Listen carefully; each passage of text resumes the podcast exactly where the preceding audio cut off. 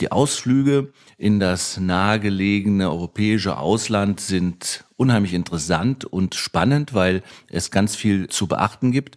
Das alles lernt man in der Flugschule oder danach, wenn man mit erfahreneren Piloten vielleicht sich die ersten Trips zutraut.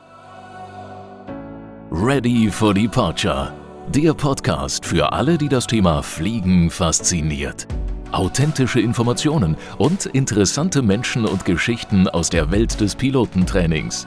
Bereit, sich die Welt aus einer anderen Perspektive anzuhören? Schönen guten Tag, mein Name ist Ulf Meckbach. Ich freue mich, dass ihr wieder dabei seid bei dem neuen Podcast Pilot, was dann? Diese Frage stellen sich viele, die mit einer Pilotenausbildung beginnen und diese Frage ist meines Erachtens auch berechtigt. Immerhin kostet so eine Pilotenausbildung, das hatten wir in einem der anderen Podcast-Folgen schon mal vorher geklärt, gut zwischen 15 und 16.000 Euro, um zum Beispiel eine Privatpilotenlizenz zu erhalten. Jetzt ist es nicht so, dass man Tausende von Euro ausgeben muss. Wir hatten den Vergleich mit anderen Hobbys bereits aufgemacht, um diese Lizenz zu erhalten. Wozu kann ich also die begehrte Lizenz nutzen? Wir unterscheiden jetzt mal zwischen den rechtlich notwendigen Flugstunden, die ich brauche, und denen, die ich einfach machen will, weil das Hobby total geil ist. Und im Folgenden möchte ich euch ein paar Tipps an die Hand geben, wie schnell man tolle Destinations, also Ziele erreichen kann, wenn man Pilot ist. Einige die mich kennen, äh, fragen mich immer wieder, können wir mal da und dahin fliegen? Was kostet das? Die wildeste Anfrage hatte ich mal, kann ich mit dir nach äh, Tokio fliegen? Ja, können wir, dauert aber ungefähr drei Wochen und kostet wahrscheinlich 50.000 Euro mit einer kleinen Maschine. Also von solchen Anfragen bitte ich auch hier im Podcast abzusehen. Aber das war sicherlich eine eher äh, nicht ernst gemeinte Frage eines Zeitgenossen. Also mal ernst gemeinte Anfragen, können wir denn mal am Wochenende zu einer Nordseeinsel fliegen zum Beispiel, ist äh, natürlich mit Ja zu beantworten. Dafür macht man das. Die School for Pilots ist an dem wunderschönen Flughafen äh, Hannover, das habt ihr schon äh, in den ein oder anderen Folgen gehört. Und von dort ist es eine knappe Stunde bis vielleicht Stunde 15, indem man mit einer einmotorigen Maschine und vier bis sechs Personen auf einer Nordseeinsel ist. Die Reichweite eines solchen Flugzeugs einmotorig, vier bis sechs Sitze, ist circa 500 bis 800 nautische Meilen, in Einzelfällen auch ein bisschen mehr.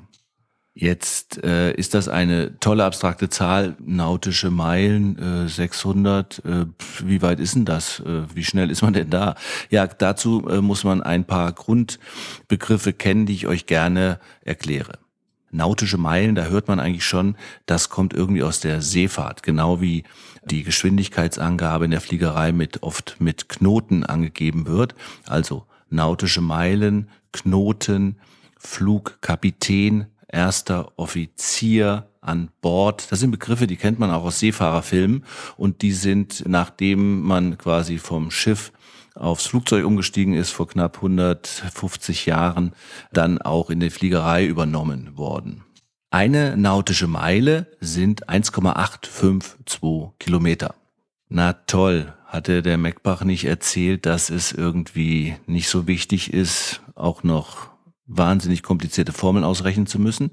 Ja, hatte ich und das ist gar nicht so schlimm, weil wie mache ich aus einer nautischen Meile eine Kilometerangabe? Ich gebe euch einen kleinen Tipp, sehr simpel. Ihr nehmt zum Beispiel 500 nautische Meilen, nehmt diese mal zwei, dann hättet ihr 1000 Kilometer und zieht 10 Prozent circa ab. Also 1000 Kilometer, 10 Prozent sind 100, also sind 500 nautische Meilen circa 900 Kilometer Entfernung. Gar nicht so schwer, oder? Und ihr könnt auf jeder Party wahnsinnig glänzen mit dieser Wissensprostitution, wenn ihr Pilot seid, auch wenn ihr nicht Pilot seid und diesen Podcast gehört habt. Also ihr merkt schon, 900, 1000, bisschen über 1000 Kilometer ist schon eine ganz schöne Strecke, die man zurücklegen kann. Ihr müsst dabei bedenken, es ist direkte Strecke, also Punkt zu Punkt, nicht bei Autobahn bergauf, bergab, fünf äh, Ecken rechts und dann wieder links und noch ein Stück zurück, sondern es geht einfach in die Luft geradeaus und am Zielort idealerweise wieder landen. Diese Sogenannte Reichweite, die ich vorhin nannte, ist im Prinzip das Maß der Dinge in der kleinen Fliegerei, nennen wir es mal, weil idealerweise möchte man als Privatpilot einsteigen, fliegen und wieder aussteigen und ankommen. Also nicht groß zwischenlanden, tanken und Füße vertreten, weil diese Strecke von, sagen wir mal, Hannover bis zur Nordsee sind circa eine Stunde 30 zu schaffen, obwohl das mit dem Auto und entsprechenden anderen Verkehrsmitteln eine sehr viel größere Entfernung und Dauer darstellen würde. Genug der Wissensprostitution. Kommen wir wieder dazu, was machen wir denn, wenn wir einen Pilotenschein haben, außer mit äh, diesem Wissen auf Partys zu glänzen? Ihr könnt attraktive Ziele erreichen. Also wir zum Beispiel von der School for Pilots in Hannover sitzen relativ günstig auch zur Nordsee beziehungsweise in die ganzen skandinavischen Länder. Kleines Beispiel, die Insel Helgoland, eine meiner Lieblingsziele übrigens im Sommer, ist, wenn ihr das normal als Fußgänger oder Autofahrer erledigen wollt, gute sechs bis sieben Stunden entfernt, wenn alles klappt. Die Entfernung ist auch in Kilometern gar nicht so groß, aber dazwischen der aufmerksame Geograf hat das vielleicht schon bemerkt, liegt Wasser. Also man fährt bis Bremerhaven oder eine Stadt, äh, die eine Fährverbindung zu den Nordseeinseln anbietet. Und bei Helgoland müsst ihr ab dann nochmal gute zweieinhalb Stunden mit einem Fährschiff dazu rechnen. Also ihr habt gute zwei Stunden von Hannover jetzt gerechnet bis zur Nordsee, wenn alles glatt läuft, auf der A7 und der A27. Dann müsst ihr einschiffen, also an Bord gehen, das Schiff legt ab und dann nochmal zweieinhalb Stunden. Wenn ihr alles zusammenrechnet, seid ihr Minimum sechs bis sieben Stunden unterwegs, bis ihr auf dieser wunderschönen Nordseeinsel seid. Flugzeug, Flughafen fahren, Flugzeug aushallen, einsteigen, losfliegen, eine Stunde zehn, eine Stunde zwanzig Minuten maximal landen, genau den gleichen Effekt. Ihr steigt aus und seid auf der Nordseeinsel Helgoland. Ideal also, um einen kleinen Kurztrip zu machen. Selbst an einem Freitagabend im Sommer kann ich noch um fünf oder sechs ins Flugzeug springen.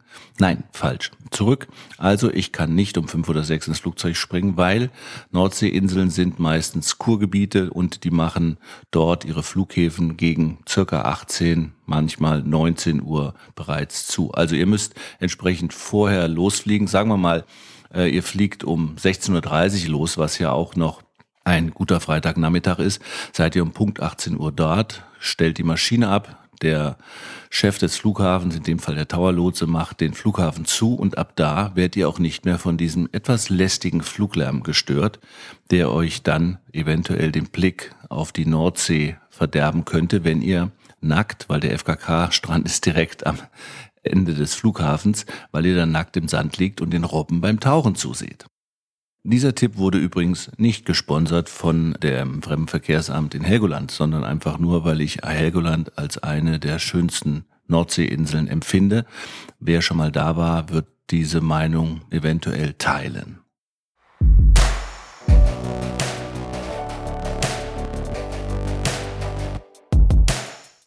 Kommen wir mal zu einem ganz anderen Meer, der Ostsee, hat sicherlich genauso seinen Reiz wie die Nordsee. Auch dort gibt es schöne Inseln, Rügen, Usedom. Diese Inseln sind ebenfalls mit dem Auto relativ weit entfernt. Nicht gerade, weil man eine Fährverbindung braucht, sondern kann man sehr bequem mit Brücken über die kleine Meerenge fahren und ist auf der Insel, sondern weil es einfach weit weg ist. Also auch da sind vier, fünf Stunden je nach Verkehr üblich.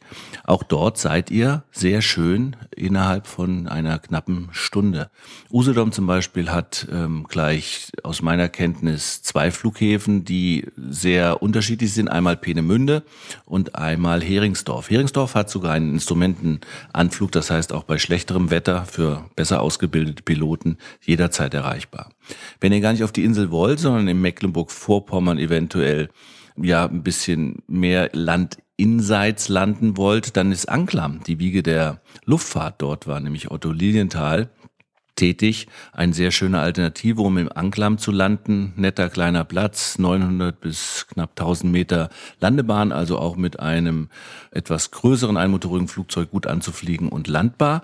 Und von dort ist man auch innerhalb von einer halben Stunde wiederum auf der Insel Usedom, aber kann dort auch die schöne Stadt Anklam sich anschauen.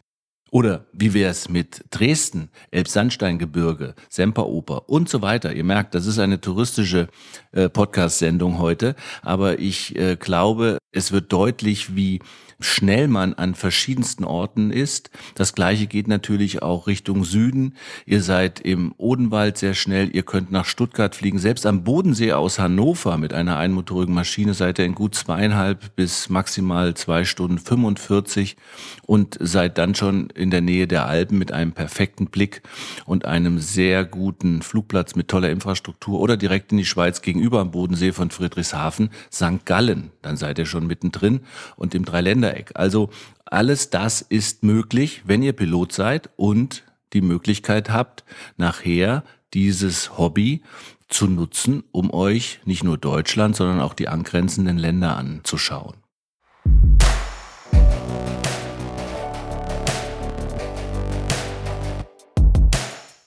Diese Beispiele waren jetzt nur ein paar davon, was man tun kann, wenn man reisen möchte und eine Privatpilotenlizenz in den Händen hält.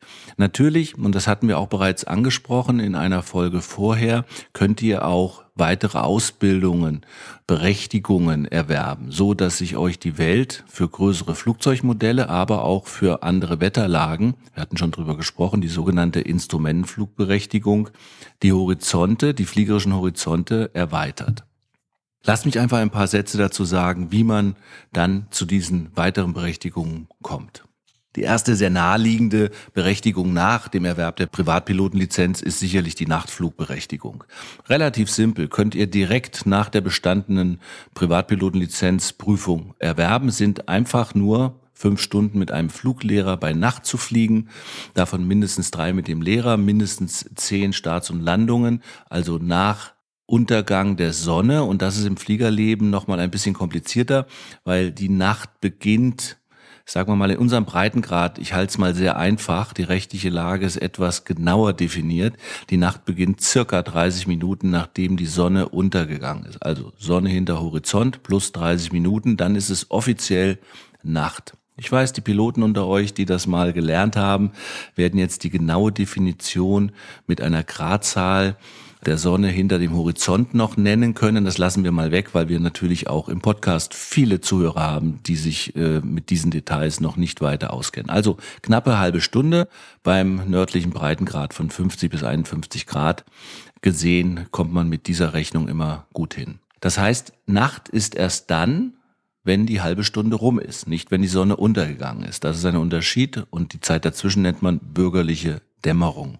Wenn ihr dann also startet, Sonnenuntergang plus 30 Minuten, oder aber auch umgekehrt natürlich Sonnenaufgang minus 30 Minuten, da ist es auch noch Nacht, danach ist es dann eben schon wiederum Tag, dann ist es ein sogenannter Nachtflug. Dafür ist eine Nachtflugberechtigung oder ein Night VFR Rating notwendig. Dies erwirbt man in fünf Stunden, wie eben besprochen, und macht gar keine Prüfung, sondern fliegt einfach mit dem Lehrer, sammelt die Erfahrung, die unterschiedlichsten Eindrücke bei Nacht, die übrigens wahnsinnig faszinierend sind. Nicht nur die Lichter, sondern alles wirkt auch anders. Ihr kennt den Spruch, alle Katzen sind grau in der Nacht. Das ist ganz und gar nicht so. Bei einer schönen hellen Mondnacht zu fliegen, ist wirklich ein unvergleichliches Erlebnis. Empfehle ich jedem, der die Möglichkeit hat, eventuell auch mal mit einem Piloten mitzufliegen während der Nacht. Jetzt zum Beispiel in der Winterzeit ich nehme diesen Podcast gerade im Dezember auf. In dieser Winterzeit habt ihr natürlich eine unheimlich lange Zeit nachts. Das heißt, ab 17, 18 Uhr ist es stockfinster und ihr könnt dann noch gut bis 22 Uhr nachts fliegen, je nach Öffnungszeit des Flughafens. Hannover Airport zum Beispiel hat bis 22 Uhr normal geöffnet. In dieser Zeit Ankunftszeit des Flughafens und dort auch die Öffnungszeit vorausgesetzt, kann man eine gute Strecke noch fliegen. Dazu ist es natürlich wichtig, auch nachts navigieren zu können. Das kann man einerseits nach Sicht, indem man einfach rausschaut und versucht, bestimmte Merkmale zu erkennen, wie große Städte, Kreuzungen, Autobahnen. Aber einfacher ist es eigentlich, wenn ihr nach sogenannten Funknavigationsinstrumenten fliegt. Das lernt ihr auch während der PPL-Ausbildung, ist ein extra Ausbildungsbestandteil und unheimlich spannend, wenn man das kann. Und darauf aufbauend gibt es dann sogar die Instrumentenflugausbildung, die gar nicht mehr unterscheidet, ob ich nachts oder tags fliege, weil dort wird immer davon ausgegangen, dass ich eigentlich nichts draußen sehe, sondern mich nur nach Instrumenten und den Anweisungen des jeweiligen Controllers in der Luft bewege. Ihr merkt also, nach dem Lizenzerwerb ist noch lange nicht Schluss. Ihr könnt vielfältig euch weiterbilden beziehungsweise erst einmal die Welt erkunden.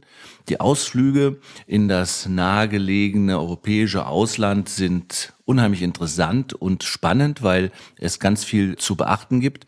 Das alles lernt man in der Flugschule oder danach, wenn man mit erfahreneren Piloten vielleicht sich die ersten Trips zutraut.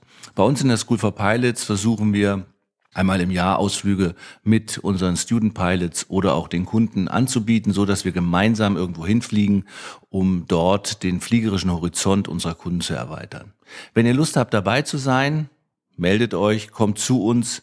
Wir freuen uns, euch die Welt aus einer anderen Perspektive zu zeigen. Vielen Dank erstmal für euer Interesse für diesen Podcast. Eine angenehme Woche und wir hören uns in Kürze wieder. Euer Ulf Meckbar. Lust auf mehr bekommen? Selbst mal das Steuer in die Hand nehmen und abheben?